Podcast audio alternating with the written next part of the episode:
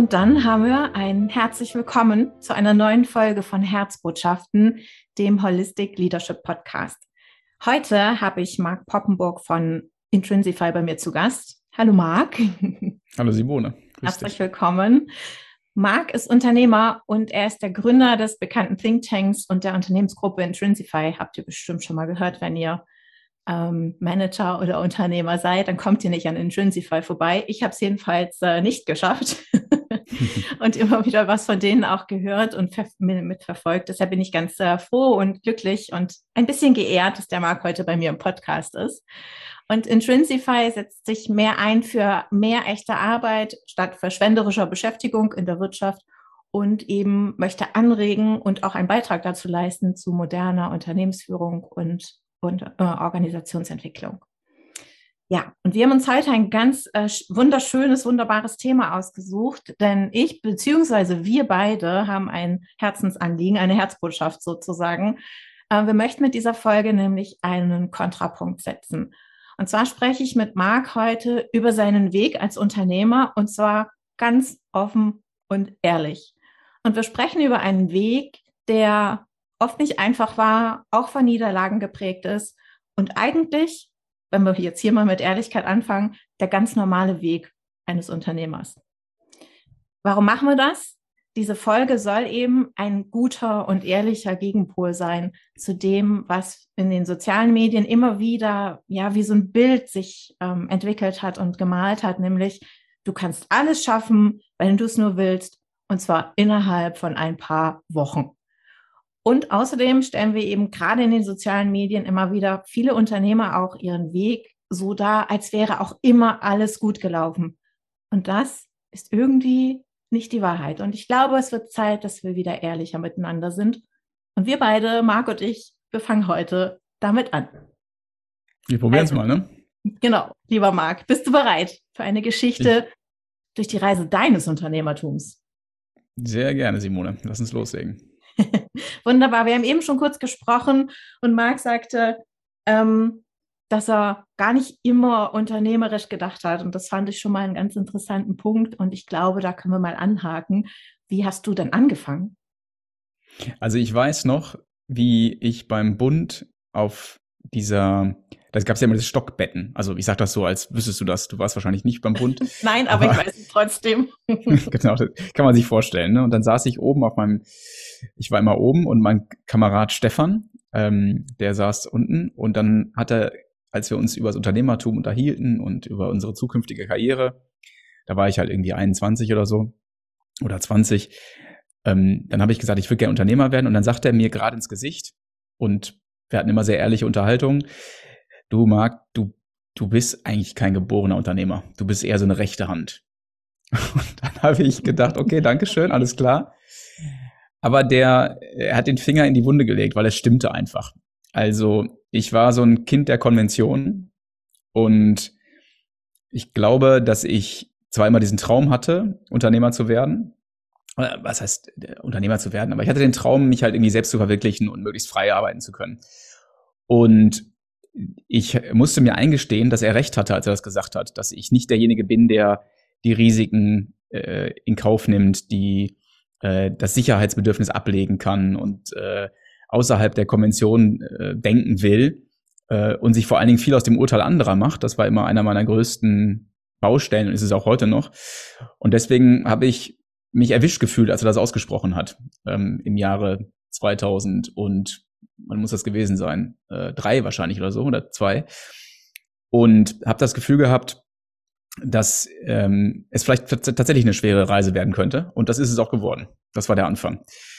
Ähm, und ich glaube, das hat viel damit zu tun, dass ich als Kind in einer interessanten Situation war. Und zwar, dass ich einerseits in einem sehr, sehr konservativen Umfeld aufgewachsen bin.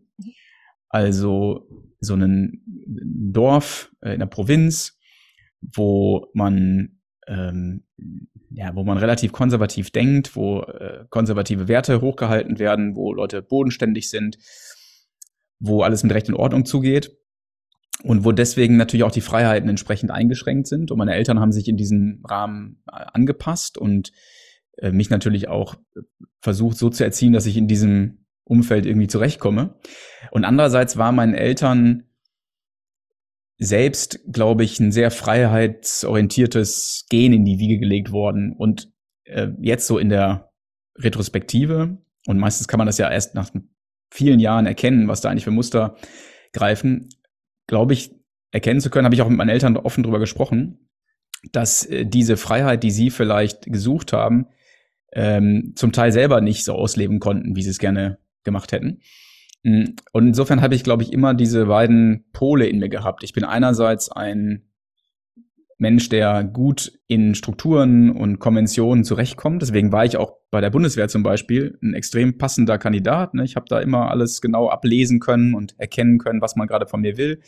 Habe diese Strukturen befriedigen können, kann für Recht und Ordnung sorgen sozusagen. Und andererseits ähm, gab es in mir drin immer so einen, so einen, so eine Stimme, die nach mehr rief die, die ausbrechen wollte. Ich, mein Lieblingstier war als Kind wohl der Vogel, hat meine Mutter mir gesagt. Konnte ich mich nicht daran erinnern, aber das mhm. war irgendwie sinnbildlich für diese, diesen Ausbruchswunsch. Und das äh, erzähle ich deswegen, weil es irgendwie viel zu tun hat mit meiner ganzen, äh, mit meinem ganzen ähm, Aufwachsen äh, und meiner Zeit als auch Student und darüber hinaus, weil ich einerseits immer die Konvention befriedigen wollte, weil ich dachte, muss man halt machen, macht man halt. Und andererseits wollte ich raus ausbrechen. Und das äh, ist bis heute anstrengend, weil ich bis heute versuche, diesen beiden Zwängen gerecht zu werden. Meinem eigenen Wunsch nach Freiheit und dem Wunsch, kein Outcast sein zu wollen und anderen gerecht werden zu müssen. Zumindest ist das mein Glaubenssatz. Natürlich weiß ich intellektuell, dass das nicht immer klug ist, aber die Emotionen kann man ja nicht immer übersteuern. Und diese beiden äh, Herzen in meiner Brust, die schlagen weiterhin. Und das eine ist durchaus schwächer geworden, äh, das der Konventionsbefriedigung. Und viele meiner Freunde beschreiben mich auch als unkonventionellen Typen. Aber das war alles andere als ein, äh, ein Walk in the Park, wie die Engländer sagen. Ne? Das war schon anstrengend. Mhm. Naja, aber wenn ich mir das anhöre, dann äh, dann spiegelst du ja in, also in dir eigentlich genau das, was auch die Unternehmen zumindest zur Zeit oder es zukünftig auch, also was die ja auch für eine Zerrissenheit in sich haben. Ne? Einerseits dieses, wir haben Regeln und Strukturen, die teilweise zu starr geworden sind und viel zu fest, sodass sie sich nicht mehr mhm. bewegen können und auch nicht mehr rauskommen. Und gleichzeitig aber diese Sehnsucht nach naja, man nennt es dann Agilität. Ja, wir auf der persönlichen Ebene ist die Freiheit, aber ähm, auf einer unternehmerischen Ebene ist es einfach dieses agil zu sein, schneller reagieren zu können und gleichzeitig aber dieser Tanker zu sein. Also sprich, eigentlich bist du der perfekte Mensch, um in ein Unternehmen zu gehen, weil du genau das kennst und genau das in dir hast. Ja, das gefällt mir, das Reframing. Das finde ich erstmal, das finde ich erstmal sehr angenehm.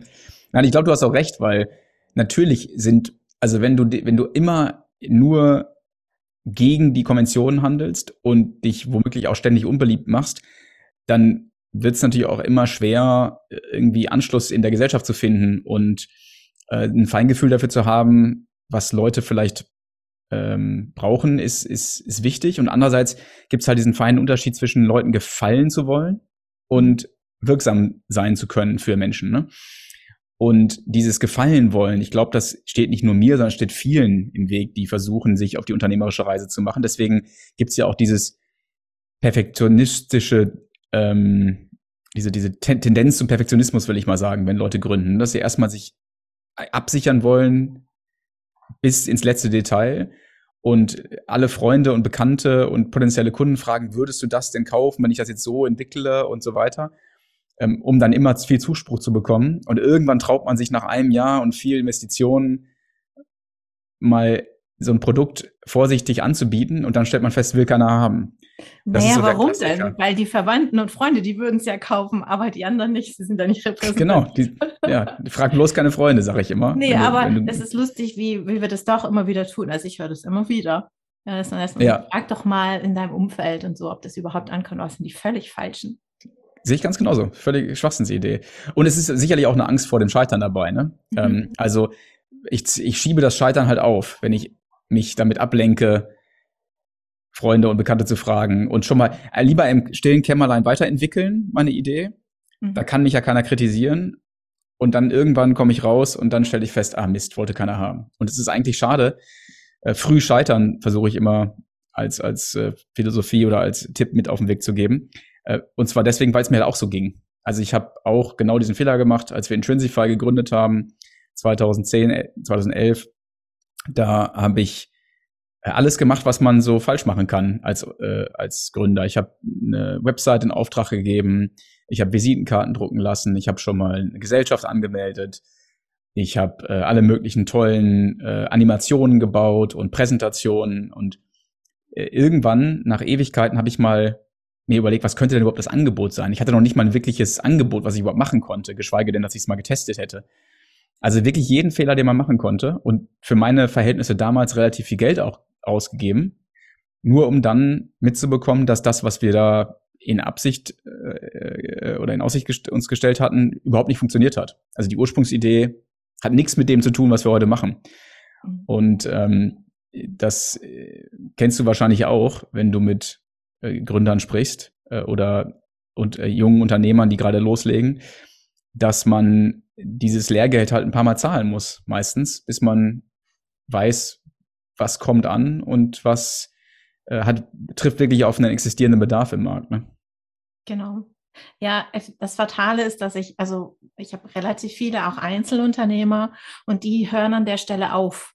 Also die stoppen an der Stelle, weil sie sich irgendwo so Glaubenssätze verbannt haben wie, oh, das kommt für mich nicht in Frage oder alle anderen können das, nur ich nicht. Und es gibt so einen schönen Satz, man vergleiche niemals Kapitel 10 von jemand anderem mit Kapitel 1 von dir.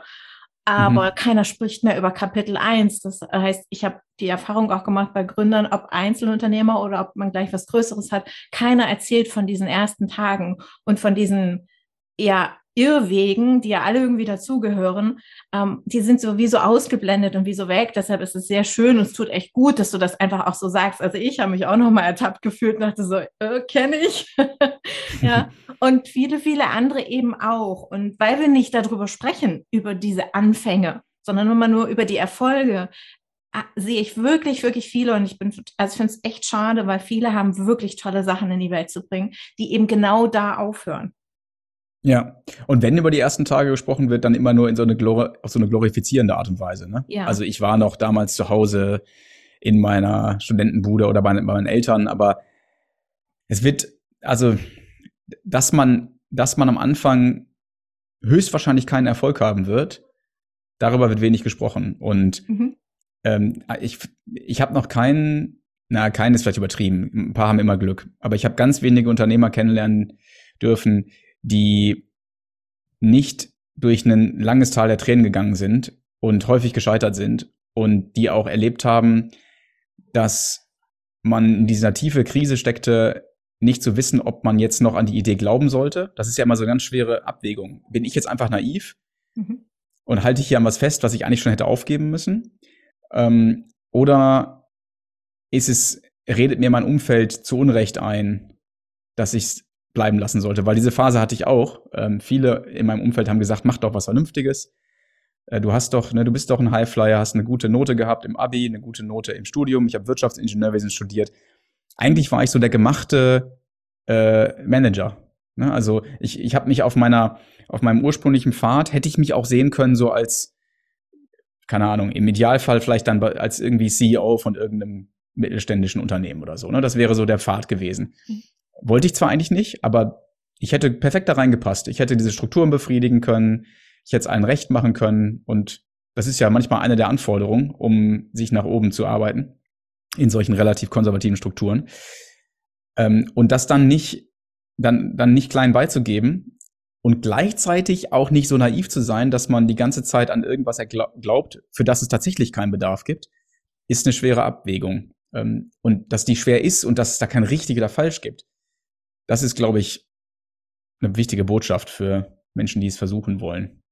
Ja, das glaube ich auch. Du hast jetzt ein paar Mal gesprochen auch von, von Scheitern und auch von Niederlagen. Kannst du dich noch erinnern?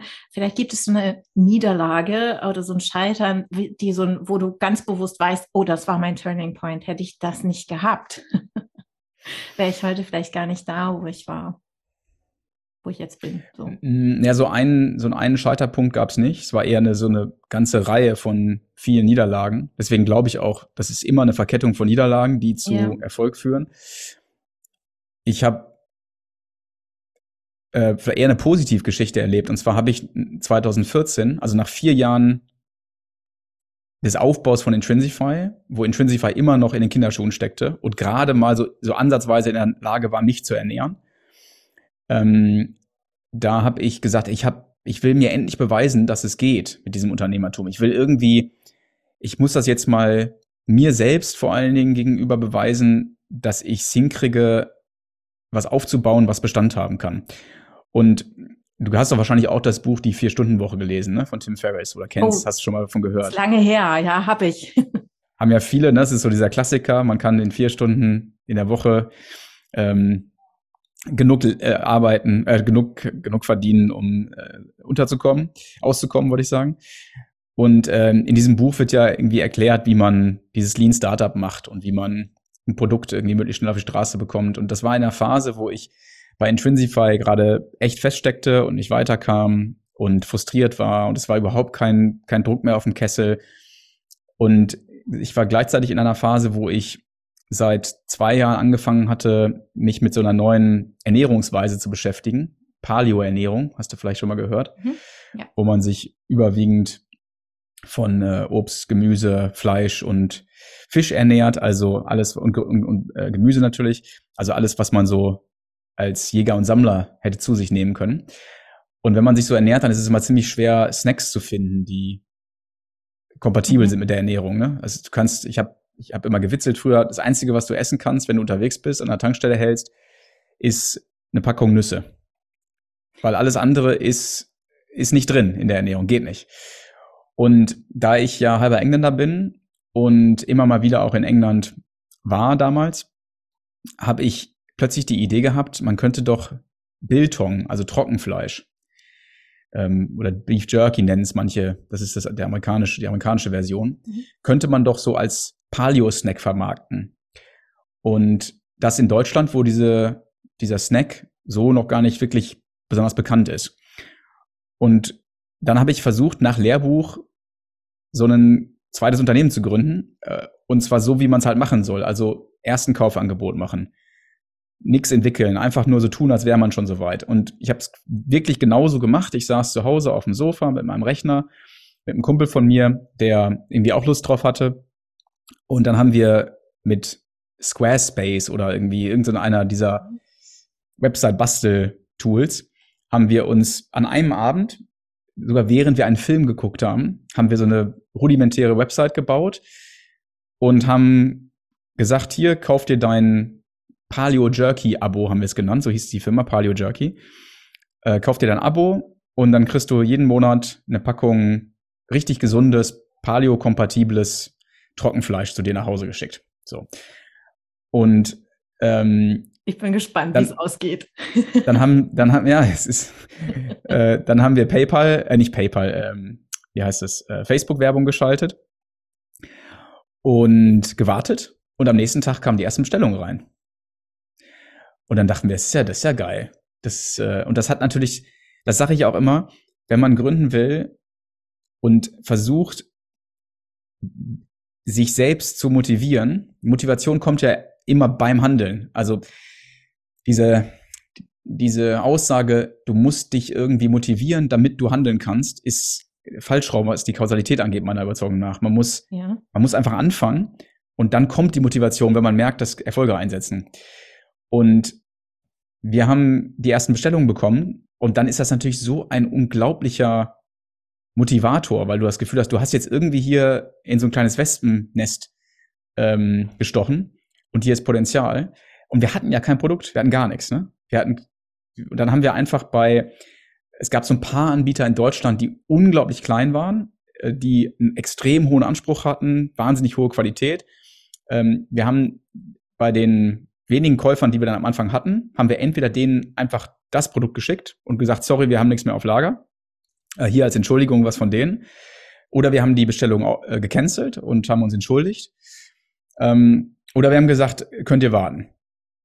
So, und ähm, dann haben wir angefangen, Lieferanten aufzuspüren. Ich habe einen gefunden in England, der bereit war, seine Rezeptur minimal anzupassen perspektivisch zumindest, für das, was wir brauchten. Bis dahin haben wir seine existierenden Produkte genommen, die auch schon sehr nah dran waren an diesen Paleo-Anforderungen, einfach nur einen Aufkleber drucken lassen, den da drauf geklebt, also zu uns hinschiffen lassen, Aufkleber draufgeklebt und das dann an die Kunden verschickt. Und ähm, natürlich war auch dieses Unternehmen mit unglaublich vielen Schmerzen verbunden und unglaublich vielen Wachstumsschmerzen. Aber immerhin haben wir es geschafft, innerhalb von einem halben Jahr äh, daraus ein richtiges Unternehmen zu machen und viele tausend Euro pro Monat zu verdienen. Also es war genial und war natürlich von viel Erfolgsglück und, und Befriedigung beschert und hat mir ganz, ganz viel beigebracht über die ersten Tage, Wochen und Monate eines idealen Unternehmensaufbaus, nämlich mhm. ein Angebot zu machen, bevor man überhaupt liefern kann. Und ich würde behaupten, in fast jeder Branche, mit fast jeder Produktidee lässt sich das mit dem entsprechenden Schmerz, den man dann verkraften muss, wenn dann die Kunden sagen, ja, dann, dann leg mal los, ne? wo ist es denn? Äh, dass man dann sagt, ja, sorry, ganz so weit sind wir doch noch nicht oder äh, kann doch nicht liefern oder was auch immer. Das ist natürlich mit einem gewissen Schmerz verbunden, aber zumindest weiß ich jetzt, ob es Potenzial hat und ob es jemand kaufen würde. Und das war so eine richtige Lehrstunde und hat dann dazu geführt, dass ich auch bei Intrinsify Sachen geändert habe, mhm. ähm, zu mir selber ehrlicher war, bereit war, ähm, früher zu scheitern. Und um die Geschichte ganz kurz noch zu Ende zu machen, äh, weil du ja auch sagtest, das ist doch nie so geradlinig und es ist doch nie so, so wie es ähm, wie es poliert auf der Oberfläche dargestellt wird. Ähm, um mich sozusagen zu diesem Punkt zu bringen, dass ich mich getraut habe, ein Angebot zu machen, von dem ich wusste, dass es erstens sofort ähm, abge äh, abgewendet werden konnte äh, und ich halt enttäuscht sein könnte, habe ich auch ja schon vier Jahre Lehrgeld gezahlt. Mhm. Also ne, diese vier Jahre zahlen ja darauf ein, auf das, was ich dann gemacht habe. Und ich weiß noch, dass ich so eine so eine 1-Euro-Challenge mal gemacht habe bei irgendeinem so blöden Online-Kurs, der mir genau das beibringen wollte, was ich gerade erzählt habe. Dann bin ich durch die Straßen von Berlin gelaufen, ähm, quasi als, als Bettler und habe versucht, äh, Menschen einen Euro abzuringen, ähm, um einfach mal zu spüren, wie das ist, wenn man äh, abgelehnt wird. Und weil ich ja so ein hohes Harmonie- und Anerkennungsbedürfnis habe, war das eine der schmerzhaftesten Erfahrungen, die ich je gemacht habe. Und das zahlte alles irgendwie darauf ein. Und insofern glaube ich, so sehr wir als Unternehmer geboren werden, äh, wenn wir Kinder sind, desto, äh, desto schwieriger ist es, sich von diesen Konventionen wieder äh, zu ent entledigen, wenn man viele Jahre aufgewachsen ist äh, in einem Umfeld, was einem sagt, nein, du musst dies machen, du musst jenes tun, so macht man das, so macht man das nicht. Das, äh, das hilft, da hilft es extrem, wenn man wieder lernt, wie es ist, wenn jemand Nein sagt und man diesen Schmerz dann doch irgendwie ertragen kann. Ja, wir sterben nicht, ne? Also wir sterben. Genau. Also wir sterben, aber wir sind nicht tot. So. Das ist ja dieses Gefühl. Also ich kenne das, ich habe das in der Kaltakquise machen müssen. Fürchterlich. Also ich oh, bin ja, fast gestorben. Ja. Ja, das, das habe ich auch hinter mir. Schon Jahre her, aber das ist, finde ich, ist das Gleiche. Ja, und das heißt immer, hol dir zehn Neins, bevor du ein Ja holst. Also die ersten Male waren so, ruf an mit der Absicht, dass du Nein kriegst. Ja, ich bin auch so ein Harmoniemensch. Oh Gott. Also es war, es war die Hölle letztendlich. Das kann ich mir ähm, vorstellen. Ein, gro ein, großes Lernfeld auf einer anderen Seite auch. Und äh, es ist interessant, was du sagst, äh, dass du du hast quasi ja mit deinem Beef Jerky etwas umgedreht. Du hast ja etwas anders gemacht als das, was man klassischerweise macht. Und das ist ähm, ganz interessant, dass, ähm, dass das irgendwie funktioniert. Also ich kann es unterstützen im, in dem Sinne, dass ich sage, hey, ähm, ich habe auch vieles umgedreht. Also wer mal, wenn du ein Unternehmen gründest oder aufbaust, geht es ja klassischerweise ähm, auch, wo ist das Problem deines Kunden? Äh, und dann mhm. gehst du ganz tief in, dieses, in diese Themen rein und guckst, was braucht er, was hat er für Einwände und ähm, baust dann ein Produkt daraus irgendwann. Und ich habe das für mich, das hat für mich jahrelang nicht funktioniert. Ich habe mich daran echt aufgehängt. Vielleicht liegt es daran, dass ich im People-Business arbeite. Da frage ich dich gleich nochmal zu, weil äh, das ja zwei verschiedene Businessarten waren. Ja. Aber ähm, ich habe gemerkt, erst als ich auf die, den Trichter gekommen bin, dass das was das Beste, was ich zu geben habe, habe ich angefangen in den Mittelpunkt zu stellen. Und daraus hat sich das alles nach vorne gerippelt. Ich habe mir nicht Gedanken gemacht, was braucht derjenige, was kann ich dafür für ihn tun, sondern was ist das Beste, was der Welt zur Verfügung stellen kann. Und plötzlich ist alles, ging alles ganz, ganz, ganz leicht, wo ich früher ewig mir Gedanken gemacht habe, keine Lösungen gefunden habe, ähm, ist das alles, schiebt es von dieser Motivation. Ne? Also Motivation kann sein, dass du merkst, wow, deins, ich, ich stelle mich in den Mittelpunkt und gucke, wo ich die Leute finde, halt entsprechend mit diesen Filtern, die man dann aufsetzt. Oder aber diese Motivation, von der du sprachst, dass ich, ich probiere was und kriege die Motivation dann darüber, dass Leute da sind. Weil ich glaube, etwas in die Welt zu stellen und keiner kommt, das ist wirklich heftig. Ja, ich kann das zu 100% unterschreiben. Also ich würde immer sagen, fang innen an, find heraus, was du eigentlich in die Welt bringen willst und dann dann bring das übereinander, also ersten, zweiten Schritt, bring das übereinander mit dem, was die Leute brauchen. Natürlich könnte man jetzt, wenn man diesen zweiten Schritt nicht macht, äh, kann man auch ständig hinfallen, weil dann ja. glaubt man vielleicht irgendwie, ne, also ich will das in die Welt bringen, das ist doch toll, das müssen alle haben. Und dann äh, entwickle ich, ich kenne manche Menschen, die haben äh, 20, 30 Jahre an einem Produkt rumgeschraubt und kommen gerade so mit Ach und Krach irgendwie durch den Tag, äh, machen das, was sie zwar ursprünglich mal machen wollten, aber machen es eben nicht für den Kunden. Eigentlich dienen sie dem Kunden nicht. Mhm. Und ich glaube, dass dieser zweite Schritt ist wichtig, nachdem man erkannt hat, was man selber will, zu erkennen, welches innerhalb dieses Korridors, ne, den man damit einschränken kann. Genau. Welches Bedürfnis kann ich jetzt befriedigen, das äh, potenzielle Käufer haben? Und dann denen zu dienen, was ich sowieso für irgendwie eine der viel und glückversprechendsten Strategien halte, sich die Frage zu stellen, wie man anderen dienen kann. Ja, also ähm, ich arbeite ja viel mit den Gene Keys. Ich weiß nicht, ob du die kennst. In was, bitte? Äh, mit den Gene Keys. Das ist ein, äh, ein Modell, wo man relativ viel auch über Menschen rausfinden kann. Und da gibt es einen zentralen Satz. Und der heißt, How can I be of highest service? Und derjenige, mhm. der das äh, in die Welt gebracht hat, der sagt, das ist eigentlich der einzige Satz. Der Rest entwickelt sich daraus. Wenn du dir diesen Satz jeden Tag stellst, ähm, diese Frage oder den einfach reingibst, ja, dann ähm, entwickelt sich da was. Und ich merke das auch. Ich finde es voll schön, dass du mit dem Dienen nochmal kommst, weil ich glaube, letztendlich sind wir an so einer Schwelle, wo das langsam reinkommt. Und ich glaube, es ist auch letztendlich das, worum es geht dass wir eben etwas wirklich so Wertvolles äh, in die Welt bringen. Und das kann einfach nur das von uns sein. Es kann nicht sein, dass wir von jemand anderes zu uns tragen, sondern es muss von uns kommen zu dem anderen. Und dann hat es wirklich diesen, dieses Dienende kann sein. Ja, es kommt immer auf meine Absicht an, die ich dahinter habe, unbewusst oder bewusst. Aber trotzdem ähm, ist dieses Dienende, ich glaube, auch das Modell, wenn man mal so will, ähm, das wir brauchen, auch für die Zukunft, sonst, um vieles sonst kann man diese, zu machen sonst kann man diese Kraft auch nicht aufbringen, über lange ja. Zeit durchzuhalten, wenn man nicht etwas tut, von dem man einerseits selber überzeugt ist und andererseits merkt, dass es anderen Nutzen stiftet. Ne? Also ja. ich würde sogar so weit gehen zu sagen, dass wir evolutionär ja auch daraufhin ähm, adaptiert sind, für unsere Gruppe nützlich zu sein, weil sonst wären wir ausgeschieden aus der Gruppe und hätten als Jäger und Sammler nicht überlebt. Deswegen ist diese Scheu, andere zu enttäuschen, sich ähm, ähm, ähm, irgendwie äh, die, die, die Peinlichkeit, die damit verbunden ist, ne, wenn man etwas Peinliches macht, äh, die Scham, wollte ich sagen, all das ist äh, verbunden mit unserem Versuch, in einer Gruppe äh, überleben zu können und Teil einer Gruppe bleiben zu können. Und daher kommt, glaube ich, auch dieses, dieses tiefe, ursprüngliche Bedürfnis, für unsere relevante Umwelt nützlich zu sein und einen Beitrag zu leisten. Und deswegen fühlen wir uns auch so erfüllt und vollkommen, wenn wir den Eindruck haben, das tun wir gerade. Wir, wir tragen gerade zu irgendwas bei, was andere gebrauchen können.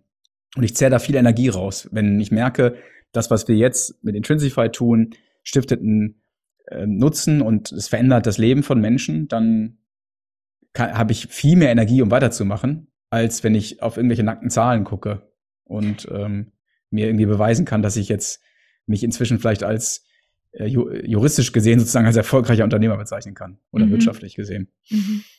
Genau, die braucht es auch, keine Frage. Aber es ist, glaube ich, die alleine, und das ist, glaube ich, auch der Punkt, an dem viele Unternehmer stehen, dass die Zahlen ein bisschen kriseln vielleicht auch in letzter Zeit, aber selbst wenn sie in, in Ordnung sind, ist immer so eine Leere da ist. Ne? Ich weiß nicht, ähm, ob, ob, dir das auch so oft begegnet. Also mir, aber das liegt an ja. dem Beruf, begegnet das quasi fast tagtäglich. Wir sagen, eigentlich ist alles gut, aber irgendwie, irgendwas fühlt sich da nicht richtig an.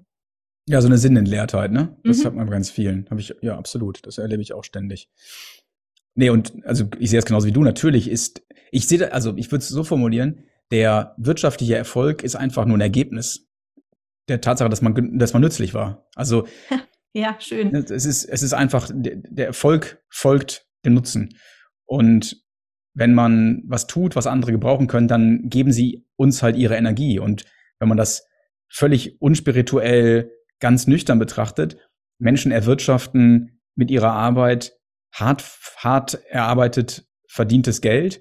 Dieses Geld ist ein Ausdruck von Energie, die sie woanders ähm, zunächst investiert haben und dann in Form des Geldes zurückbekommen. Und die, von dieser Energie trennen sie sich ja nicht freiwillig, wenn sie nicht glauben, dass das, was man tut, nützlich für sie ist. Es sei denn, sie werden dazu gezwungen. Aber auf dem freien Markt kann man nicht gezwungen werden. Und deswegen trennt man sich äh, nur von diesem hart erarbeiteten Energiebündel, wenn man glaubt, dass das wirklich nützlich ist. Und das ist ja der ultimative Beweis dafür, dass man was gemacht hat, was die Menschen brauchen, wenn sie einem das in Form von Geld erwidern. Insofern glaube ich, ist das einfach nur eine, ein Spiegel ne, mhm. der, der eigentlichen dienenden Funktion. Ja, das denke ich auch. Also das, ähm, also da hängt so viel einfach miteinander zusammen, was, wo wir langsam auch anfangen, auch Zusammenhänge herzustellen, die sowieso schon seit tausenden von Jahren da sind, die Zusammenhänge, aber wir haben halt einfach kein Bewusstsein darüber gehabt. Das ist ganz schön, dass wir da immer mehr hinkommen. Und gerade auch in Unternehmen, also wenn, also wenn, wenn du mit Unternehmern arbeitest oder mit Unternehmen, also mit Mitarbeiter, Organisationsentwicklung, dann hat das ja einen wahnsinnigen Impact. Also du arbeitest, was ich, mit einem Team von zehn Leuten, aber diese zehn Leute haben wieder Kollegen, die haben Familie, ähm, die haben Nachbarn. Ja. Also das äh, hat so einen ganz großen Ripple-Effekt letztendlich. Ähm, und das ist ja etwas, was du vielleicht nicht direkt mitkriegst, aber irgendwie vielleicht sogar über in so eine Art energetische Ebene auch zurückbekommst und oder zumindest auch vom Kopf her weiß, hey, das, was ich tue, wenn ich mit einem arbeite, bewegt es zehn weitere Leben, ja. Ja, das kaufe ich sofort. Das sehe ich auch so. Ja. Ach, wie schön. Ähm, vielleicht noch mal zum so gegen Ende, weil wir haben eine richtig lange Reise gemacht. Innerhalb kürzester Zeit sind wir in ziemlich viele Themen rein. Ähm, was würdest du vielleicht jemandem mitgeben, der, der, ja, der vielleicht wirklich an so einem Punkt steht, unternehmerisch, wo er sagt so, hm, soll ich oder soll ich nicht? Soll ich vielleicht aufhören oder soll ich weitermachen? Also einer Person, die schon Unternehmer ist mhm. und überlegt, ob sie weitermachen soll, weil sie sich sinnentleert fühlt oder weil der Erfolg nicht da ist oder zu wem spreche ich? Weil das hat da natürlich unterschiedliche Konsequenzen. Das stimmt. Wir nehmen mal beide bitte, weil ich, wir haben auch vom, vom, von der Hörerschaft auch tatsächlich auch, auch beide, beide da. Also einmal den Unternehmer, der schon, der wirklich alles, alle Strukturen aufgebaut hat, aber eben auch der Gründer, der schon, na, ich sag mal so ein bis fünf Jahre, ja, das ist, also es sind immer noch Gründungsphasen ähm, dort unterwegs ist. Also da bitte zweimal. Also die Frage ist gut und die ist natürlich deswegen gar nicht so einfach zu beantworten, nee. weil es so hochgradig individuell ist. Also wenn ich jemanden vor mir hätte, äh, der sich sinnentleert fühlt, obwohl das Unternehmen an sich erfolgreich ist, ja. dann würde ich versuchen, nicht mit dem Unternehmen, sondern mit dieser Person zu arbeiten und herauszufinden, was die, ich, ich glaube, was viele erleben, wenn sie ihr Unternehmen wachsen sehen, ist, dass sie nicht mehr wissen, was die unverzichtbare Zutat ist, die sie selbst dem Unternehmen zur Verfügung stellen. Und die, die eigenen Talente sieht man ja oft gar nicht, weil die eigenen Talente fallen ja mehr leicht. Deswegen sind es ja Talente, ne? Also ja, wenn, oder wenn ähm, nochmal kurz als Einwurf, was glaube ich viele auch sagen, ist, ähm, ich kriege ja kein Feedback mehr, ne? Ja, stimmt. Wenn ich, ich bin so weit weg. Ja. Mhm. Genau. Und dann ist es echt schwer zu erkennen, welchen Beitrag man leistet. Und einerseits ist es ja eine totale Errungenschaft. Das wäre ja ein Szenario, in dem diese Person es geschafft hat, dafür zu sorgen, dass das Unternehmen ohne das Zutun der Person überlebensfähig ist. Und für mich ist das ja auch eigentlich die Definition eines Unternehmens oder des Unternehmertums, müsste ich eher sagen, wenn ich es geschafft habe, dass dieses etwas ein, ein, ein Produkt sozusagen wird, auch wenn das ein bisschen reduzierend kalt klingt, aber etwas ist, was ohne die Gründungsperson überlebensfähig ist und in der Welt verbleiben kann. Das ist ja erstmal eine wahnsinnige Errungenschaft, aber natürlich kann sich dann auch eine gewisse Lehre einstellen, weil man merkt, was ist denn jetzt noch für mich da? Bin ich denn überhaupt noch wichtig für dieses Unternehmen? Und in manchen Unternehmen ist es so, dass diese Zutat noch total präsent ist, nur man sie selber nicht erkennt. Also der Unternehmer erkennt an sich selbst nicht, welche, welchen unverzichtbaren Beitrag er dafür leistet, dass dieses Unternehmen existiert und weiterhin erfolgreich sein kann. Manchmal ist das eine, ähm, ist das eine Identifikationsfigur zu sein für Mitarbeiter und für Kunden. Manchmal ist das die Fähigkeit, gelegentlich und gar nicht oft, aber gelegentlich sehr entscheidende, kräftige Entscheidungen zu treffen für bestimmte strategische Weichenstellungen, für die diese Person einfach ein Gefühl hat, das andere nicht haben und das auch nicht ersetzt werden kann, einfach so, weil eben dieses Gefühl für den Markt, für das Unternehmen, für die Kultur im Unternehmen, für die Strukturen im Unternehmen, für die Positionierung am Markt und so weiter, äh, eben in einer Person sich so als, als stimmiger Gesamtknoten ähm, begegnet. Und wenn man, wenn man selten, sag mal, alltäglich gebraucht wird, aber gelegentlich von entscheidender Bedeutung ist, dann ist es schwer, diesen Wert zu erkennen, den man für ein Unternehmen hat. Und dann hat es, glaube ich, erstens eine große Wirksamkeit oder eine große Bedeutung, wenn man diesen Menschen zunächst mal diese Zusammenhänge aufzeigen kann, auch dem Unternehmen diese Zusammenhänge aufzeigen kann. Also welche Funktion hat diese Person eigentlich fürs Unternehmen? Welche unverzichtbare Funktion? Ähm, und womöglich dann auch Perspektiven aufzeigen kann, was mit der Schaffenskraft denn noch alles anzustellen ist. Denn viele Unternehmer äh, sind ja auch deswegen Unternehmer, weil sie was in die Welt bringen wollen. Und dann spricht ja nichts dagegen, dass man noch mehr in die Welt bringt ähm, mit der gleichen Energie. Also bei mir ist, klingt das vielleicht auf der Oberfläche als so, als hätte ich da zwei vollständig und ich habe halt noch ein paar andere Sachen initiiert, aber die, diese beiden jetzt, dieses Fleischbusiness und äh, Intrinsify, sind ja auf der Oberfläche überhaupt nicht verwandt. Aber wenn man genauer hinguckt, verbindet diese beiden Initiativen, dass ich diesen, diese, diesen, diesen Hang zur Freiheit und der Unkonventionalität, den ich ganz am Anfang beschrieben habe, mhm. der hat sich darin manifestiert. Also diese Ernährungsweise war für mich auch so eine Art Befreiungsschlag und ein totaler Bruch mit den Konventionen. Und ich war angesteckt von der Idee, es anderen zu ermöglichen, vielleicht am Anfang auch eher missionarisch, ne, zu, ver zu verkaufen. Mach das doch auch, das ist gut für dich. Und ich wollte das in die Welt bringen. Und dieses in die Welt bringen, aufklären, äh, den Blick hinter die Kulissen, die Konventionen in Frage stellen, das ist das, was bei mir den roten Faden darstellt, in vielen meiner, fast in allen meiner Tätigkeiten. Und das spiegelt sich eben sowohl bei Intrinsify wieder, wo ich versuche, die Art und Weise, wie wir Arbeit und insbesondere Führung betreiben, ähm, kritisch hinterfrage, als, als auch in diesem kleinen Beispiel des Trockenfleisches, ähm, wie wir uns ernähren und wie wir Snacks zu uns nehmen.